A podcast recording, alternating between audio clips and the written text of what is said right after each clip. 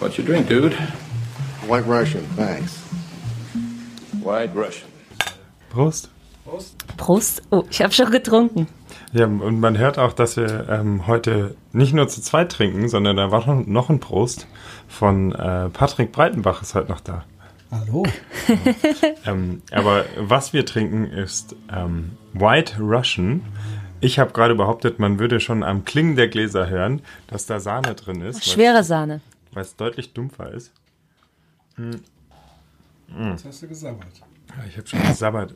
Das könnte auch daran liegen, dass wir heute tatsächlich zwei Cocktails trinken, weil ich darauf bestanden habe, zwei verschiedene Varianten des White Russian zu machen. Der White Russian an sich ist irgendwie erstmal eine Variante des Black Russian. Der Black Russian ist einfach Kaffee, Likör und Wodka. Ziemlich im Mischverhältnis 1 zu 1. Je nachdem, wie lange man wach bleiben will, erhöht man den Wodka-Anteil oder den Kalua-Anteil. Ähm, und dann gibt es eben die mildere, nicht die wildere, die mildere Variante, Die wildere Den- Variante.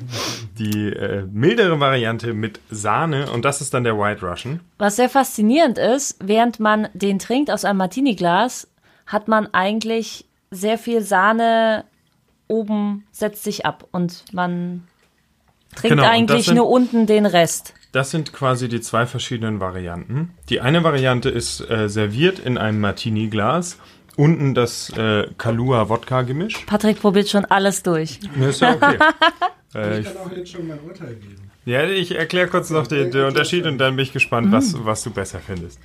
Ähm, einmal gibt es die Variante im Martini-Glas. Unten das einfach das ähm, Kalua-Wodka-Gemisch. Und dann gibt es oben halb geschlagene Sahne sozusagen, die Genau. man am besten sogar im Handrührgerät. Äh, Wenn es schnell gehen soll, im Handrührgerät. Ansonsten macht das der Barkeeper natürlich in seiner, ähm, in seinem Shaker. Äh, halb schlägt und dann wird sie mit dem Löffel da drauf gefloatet, sodass sich das so schön voneinander absetzt. Das ist die eine Variante. Die andere Variante ist, das Ganze einfach in einem Tumbler zu machen oder welches Glas auch gerade da rumsteht. Ähm, unten auch Wodka Kalua in ähnlichem Verhältnis. Und dann mit äh, Half and Half eigentlich, ist es im Original. Ähm, half and Half ist im Englischen einfach halb Milch, halb Sahne. Also Krass. Milch und Sahne zum gleichen Verhältnis und es damit, na, vielleicht nicht auffüllen, aber so ein bisschen nach Geschmack ähm, machen. Und diese Version heißt, Das ist die Dude-Version, Genau. die äh, vom Dude ist. und äh, jetzt kommt Patricks Urteil. Jetzt kommt mein. Urteil. Tatsächlich schmeckt mir die Nicht-Dude-Variante besser, weil wesentlich mehr Kalua drin ist. Kann das sein? Also es schmeckt kaluiger. Ja, n- Haluai. ich glaube, Kalua ist gleich viel drin. Aber hier haben wir ein bisschen viel, in der, in der Dude-Version ist, glaube ich, der Anteil an Milch und Sahne ein bisschen hoch. Und Warum ähm, die Original oder Das, ja? das Eis ist auch, äh, da ist natürlich auch mehr Eis drin. Das ist halt, es schmeckt im Martini-Glas sehr viel konzentrierter. Genau, da shakt man am, eigentlich reicht es, wenn man den Wodka und Kalua auf Eis shakt ein bisschen, also miteinander vermischt. Man kann das Glas noch vorkühlen ähm, und ansonsten kommt da eigentlich kein Eis rein. Ich mag eigentlich, dass sich das irgendwie, während man es trinkt, die, die Wodka Kalua so ein bisschen mit der Sahne vermischt. Deswegen mag ich das irgendwie total Ich gerne mag- und mochte es viel ich- lieber, als ich es zum ersten Mal so Ach so. gefloatet hatte.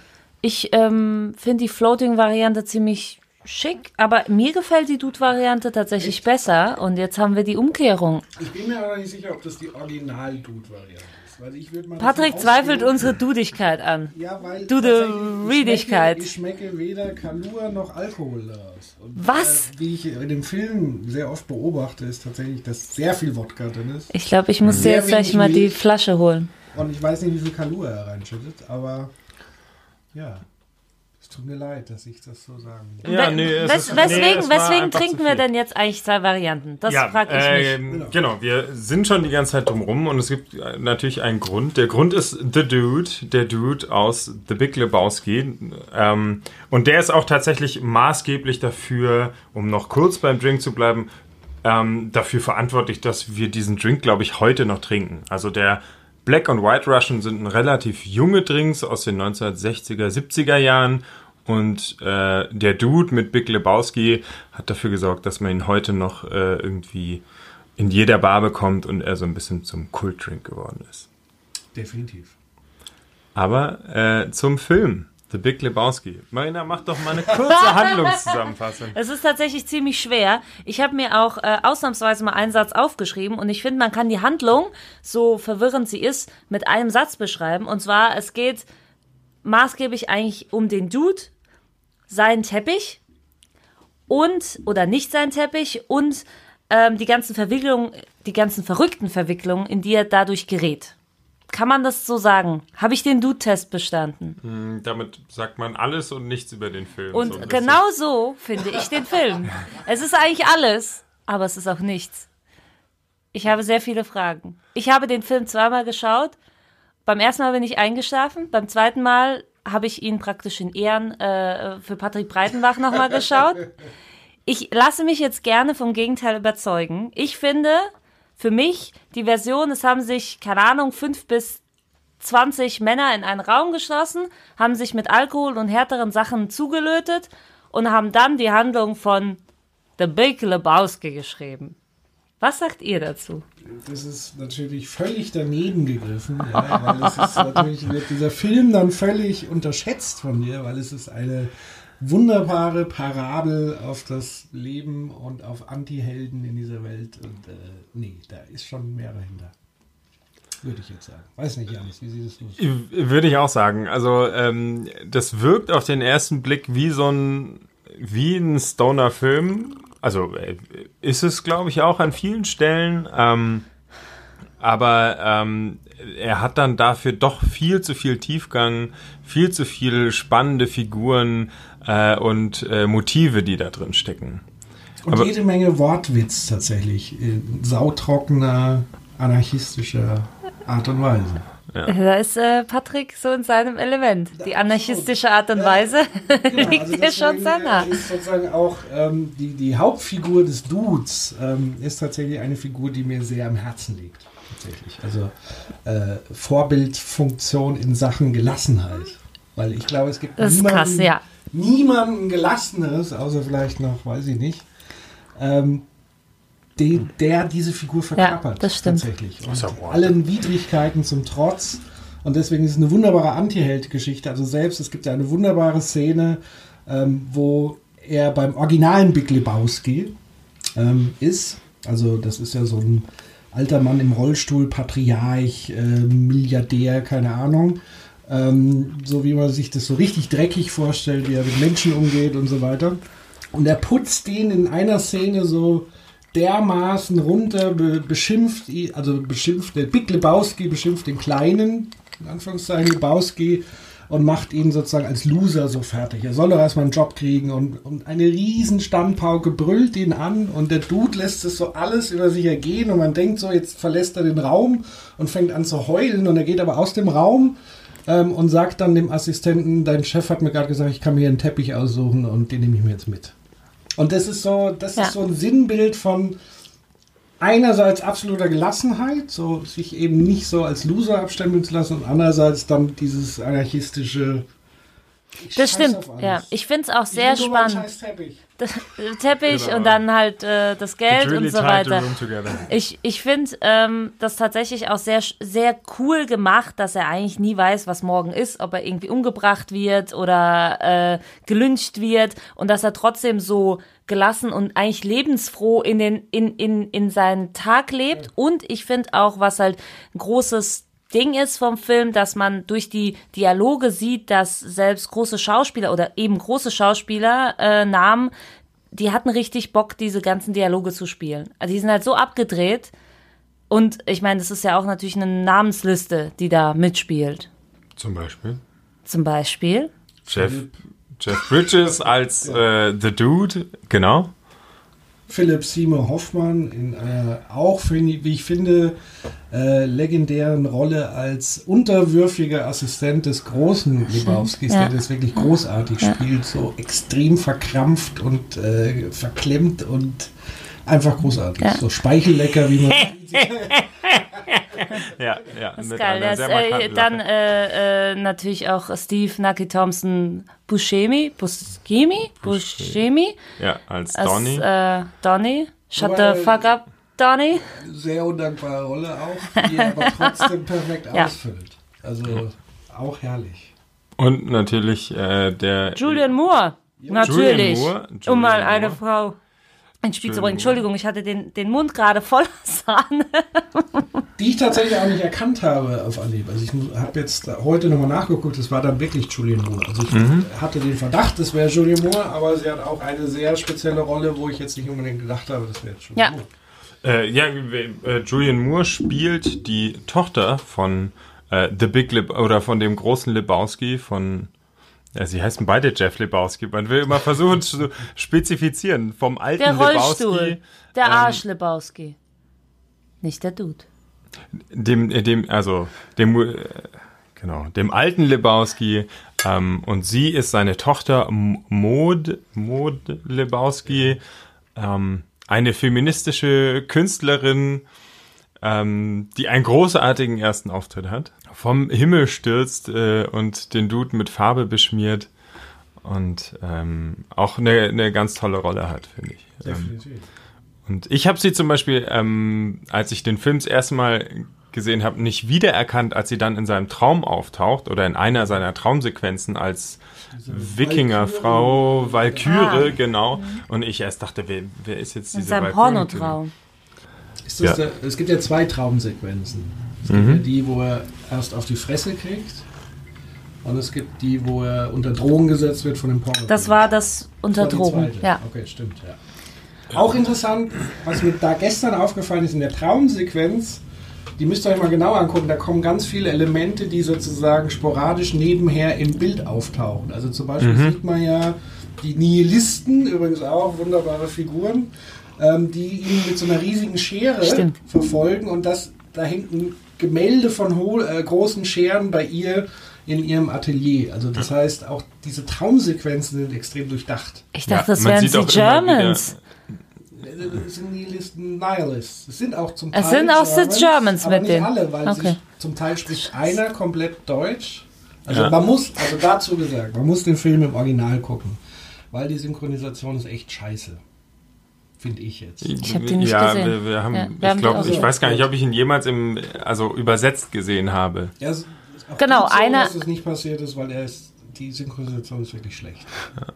Ja, und, äh, also, ich, ich, Allein die Fax mit äh, verkackt zu übersetzen Ja. und die sagen dann die ganze Zeit verkackt, also finde ich irgendwie komisch. Es, es geht, glaube ich, schon viel verloren, auch von dem, von dem Wortwitz. Ich wüsste gar nicht, wie man It Really Tied the Room Together, äh, wo es immer um den Teppich geht. Ich glaube, die Äh, übersetzen und- ihn, es passt und- sehr gut in den Raum.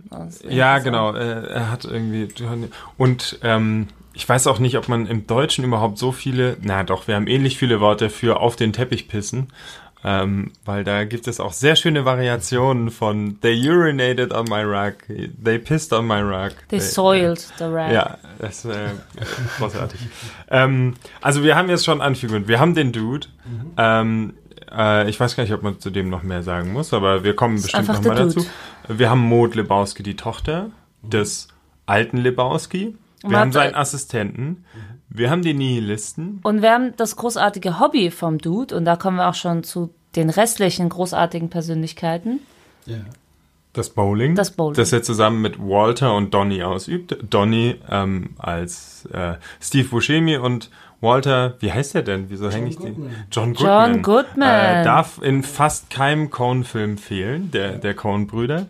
Ähm, der spielt Walter, einen cholerischen Vietnam-Veteran, der, ich würde mal sagen, mindestens unter PTSD leidet. Ähm, Mindestens. Auch wenn er natürlich ganz calm ist und nur auf seine, auf seine Amendments und seine Rechte beharrt. Der beste Freund des Dudes ist aber auch der, der ihm im eigentlich das meiste Ungemach beschert, würde ich fast Aber sagen. nur alles. Auf seinem, auf seinem Mist ist es gewachsen. Und jetzt nochmal die Frage an dich, Patrick Ja. Breitenbach. Findest du Walter auch gut? Weil ich finde, du bist so eine kleine Mischung aus Walter und den Dude. Du bist praktisch personifiziert. Beides. Beides vereint in einer Person. Ist es nicht schön? ähm, nee, tatsächlich mag ich Walter sehr. Siehst du? Es, es ja Knew so it. ein- Du hast ja so ein bisschen die Hulk-Thematik da drin. Also das heißt, du hast, also das auch der krasse Gegensatz, dass der Dude als Gelassenheit in Person befreundet ist mit Walter, der Choleriker in Person ist. Ja, das stimmt. Ähm, das ist krass. Und dann im Dreier-Kombi tatsächlich Donny, die arme Sau, der sich, also der so ein bisschen, ich sag mal, ein bisschen debil wirkt, weil er immer irgendwie so nachfragt. Äh, Aber er ist halt auch nie in den Gesprächen Und jedes Mal, dabei. wenn er was fragt, kriegt er vom Walter eins auf. äh, Shut up, der- Donny. Shut up, shut the fuck up, Donny. Und dann muss er die Fresse halten. Und das ist seine einzige Rolle, also seine einzige Aufgabe. Aber er ist auch immer angepisst. Das ist ja das Geile. Er ist ja, Ja. gar nicht so debil. Na, Donny, der verdreht immer die Augen oder findet's kacke, aber der bleibt Aber er trotzdem. bleibt auch Ja. gelassen. Er bleibt Also auch ist- gelassen, weil er auch am besten bowlt von den dreien eigentlich, oder? Das stimmt, er Also räumt immer ab. zumindest nach dem, was man, wobei er ist, glaube ich, auch der Einzige, den man immer bowlen sieht. Das ist und er eben die wirft Frage. eigentlich immer alle Neune bis auf Bis einmal. eine Szene. Das stimmt. Genau, bis auf einmal. Das stimmt. Und tatsächlich den Dude, ja. Ja. Der Dude sieht man nicht bowlen, Walter auch nicht. Den sieht man nur auf seinen Regeln beharren. Ja. Das heißt eigentlich, Am I the only one around here who cares about rules? Ein großartiges Meme. Äh, und Not fucking Nam. You've got rules. äh, man driftet bei diesem Film einfach schnell in so eine Phrasendrescherei ab. Also in so eine, Das auf jeden weil Fall. so viele gute Zitate aus diesem Film kommen. Also allein, dass ein Meme aus diesem Film hervorgeht. eine Sache ist mir allerdings auch beim zweiten Mal schauen aufgefallen. Der Film zieht sich ein bisschen. Also trotz, trotz diese vollgepackten, eigentlich, es passiert ja immer was. Es gibt tolle Dialoge, es gibt irgendwie Memes und, und irgendwie Sätze, aber es ist trotzdem so, dass sich der Film, komischerweise, ist er so lang oder zieht er sich nur so? Das weiß ich tatsächlich auch nicht. Also ich hatte auch das Gefühl, dass es sich schon ein bisschen zieht. Ähm, aber ich weiß nicht, woran es tatsächlich festzumachen ist. Ja. An der großartigen Musik auf jeden Fall nicht. Nein. Die ist super. Ich würde es bei dem Film ein bisschen auf das Alter schieben. Also, dass wir inzwischen tatsächlich oft schnellere Schnitttechniken gewohnt sind, weil es passiert so viel in dem Film. Ähm, es gibt eine Wendung und Wirrung nach der nächsten. Auch wenn man von Anfang an vielleicht schon auf der richtigen Fährte war, aber es also eigentlich passiert in dem Film total viel, aber dann auch wieder nichts. Das wollte ich jetzt gerade schon Das wieder ist- sagen, ja. Ja, das stimmt. Wer, wer fehlt uns noch als, als Figuren? Die, die Nihilisten haben wir. Ich glaube, wir haben noch Bunny, die Äh, Jesus. natürlich. ah, Jesus, den, den Bowling-Konkurrenten. Charakter in, seiner, in seiner Liste. Das würde ich gerne mal sehen. Dazu bin ich nicht in der Lage. Ich finde es halt auch krass, dass man eigentlich immer so ein bisschen auf der falschen Fährte ist am Anfang, worum es in dem Film geht. Weil ich dachte, Finale ist definitiv das Tournament. Also der, der, diese Bowling-Meisterschaft muss irgendwann mal thematisiert werden. Die wird so oft aufgemacht, dieses Fach, was aber nie zugemacht. Let's go, Bow. Genau. Also Bohlen sozusagen, um da wieder philosophisch zu werden, auch als ultimative Entspannungsbetätigung. Männliche Entspannungsbetätigung. Ja, Nein, nee, nee, das nee, finde nee, ich nee. Ähm, äh, in der Opening-Sequenz, wo alle bowlen, siehst du ungefähr das diverseste Ja. im Publikum. Ja, Männer sind überrepräsentiert, aber das ist tatsächlich so ganz Amerika bowlt, so ungefähr, in, in Jung dieser Opening-Sequenz. Klein wie groß. Frau wie Mann. Opa. Egal wie sportlich oder nicht sportlich man ist. Und das ist, das finde ich aber auch das Charmante, dass sozusagen diese Sportart von allen ausgeübt werden kann und man sogar äh, Profi werden kann. Ja. Patrick, magst du bowlen? Ich mag sehr gerne. Nein! Doch, das nächste Mal gehen wir bowlen. Ich wusste, das kommt. Du magst bowlen. Natürlich mag ich Bowling. Gibt's noch Bowlinghallen? Das ist, wie gesagt, eine der wenigen Sportarten. Ähm, also Bowling ist quasi ein, ein Motiv und äh, vereint ganz Amerika und dann sieht man, finde ich, noch mehr so amerikanische Traumata, die eigentlich eine Rolle spielen. So der unterliegende Konflikt aus äh, ähm, eben Krieg? dem Vietnamkrieg. Dann spielt sie Aber gerade zur Zeit des ersten Golfkriegs äh, und wir haben dagegen die, die Hippie-Bewegung. Ähm, und all das wird eigentlich in diesem Film aufgegriffen. Und da würde ich dann äh, widersprechen, dass dieser Film einfach nur äh, betrunken in der Ecke geschrieben wurde, weil dazu vereint er viel zu viele Von Motive genialen in sich. Menschen betrunken in der Ecke. Besser? Ja, gut. Wir machen diesen Podcast auch betrunken. Aber nicht in der Ecke. Nein, ich wollte, ich wollte ja nur ein bisschen ähm, Unruhe stiften, damit wir uns auch, damit ich die Superfans in euch herauslocke. Ja. Weil deswegen sitzen wir äh, zusammen. Es ist, äh, der Film zieht einen rein, vor allem ähm, finde ich jetzt gerade durch den Austausch über den Film auch. Weil wenn man ihn irgendwie alleine schaut, ist es eine Sache. Da habe ich mir auch gedacht, so würde ich mir vielleicht nicht alleine anschauen, aber tatsächlich der Austausch darüber ist schon witzig, weil wir können uns heute Abend nur noch mit äh, Zitaten aus dem Film unterhalten. Das und tatsächlich, also ich weiß noch, ich habe äh, im Studium einmal ein Seminar zu, zu den Coen-Brüdern ähm, besucht und ähm, es ist tatsächlich so, im Gesamtövre der Coens sticht The Big Lebowski auch immer noch heraus. Ähm, die anderen Filme sind sich irgendwie relativ ähnlich. Muss auch sagen, es ist der Film, der nach Fargo kam. Fargo war sehr, sehr erfolgreich. Ähm, natürlich eine absurde Coen-Geschichte, aber trotzdem irgendwo ein klassischer Krimi, mehr oder weniger. Und dann kam The Big Lebowski, der erstmal gefloppt ist oder zumindest hinter den Erwartungen zurückgeblieben ist und dann eben jetzt so ein zweites Leben oder dann ein zweites Leben als Kultfilm gewonnen hat. Und in der Filmwissenschaft, das ist fast das Einzige, woran ich mich noch erinnere aus dem Seminar, war es tatsächlich so, dass die ersten, Brü äh, die ersten Bücher über die Cones haben The Big, Big Lebowski immer so ein bisschen ausgeklammert, weil man nicht wusste, wie man diesen Film fassen soll. Und inzwischen gibt es aber ganze äh, Bücher, die sich eben nur mit The Big Lebowski auseinandersetzen. Es gibt ein eigenes Big Lebowski äh, Festival. Festival. Was passiert denn da eigentlich? Da treffen sich Dudes und Das Jeff Bridges und Julian treiben. Moore kommen ab und an vorbei. Ich schätze, es gibt eine Menge White Russian. Ja. Aber es ist tatsächlich ein Film, der dann doch so viele Motive hat. Also äh, wir haben über die Krieg und Frieden gesprochen quasi. Es geht ganz viel um Religion. Woran glaubst du eigentlich? Die Nihilist, we believing nothing. Es gibt Jesus. Ähm, Die- und, The äh, Germans and the Nazis. genau, es gibt, es gibt den Schabbat. Ähm, Obwohl er gar kein Jude ist. Obwohl, genau. ähm, und, und Walter ist jemand, der komplett in der Vergangenheit ge- lebt. Also man hat so verschiedene Zeitebenen, in welcher Zeit Ja. leben eigentlich diese Menschen. Und es geht ganz viel um Männlichkeit. Ähm, Wann ist ein Mann ein Mann? Habe Genau. ich mir auch äh, dabei gedacht. Die Frage wird ja ganz am Anfang gestellt. Darf ein Mann weinen? Äh, und wann ist, wird der Mann zum Mann? Und jetzt die Frage an euch, von mir, Frau, an euch Männer. Wann ist der Mann und der Dude ein Mann? when they cut off your Johnson. Nein, äh, also das, äh, genau, ähm, das ist eben auch die Frage, wie viel muss ich erreichen, um äh, männlich zu sein? Ähm, welche Rolle spielt der Johnson? Bin ich von einer Feministin eingeschüchtert oder nicht? Ähm, Und vor allem, was noch viel äh, interessanter ist, dass ja die Feministin den Dude ähm, zuerst eher K.O. schlagen lässt. Er, er hat ja dann sozusagen ein, ein blaues Gesicht oder eine Verletzung im Gesicht.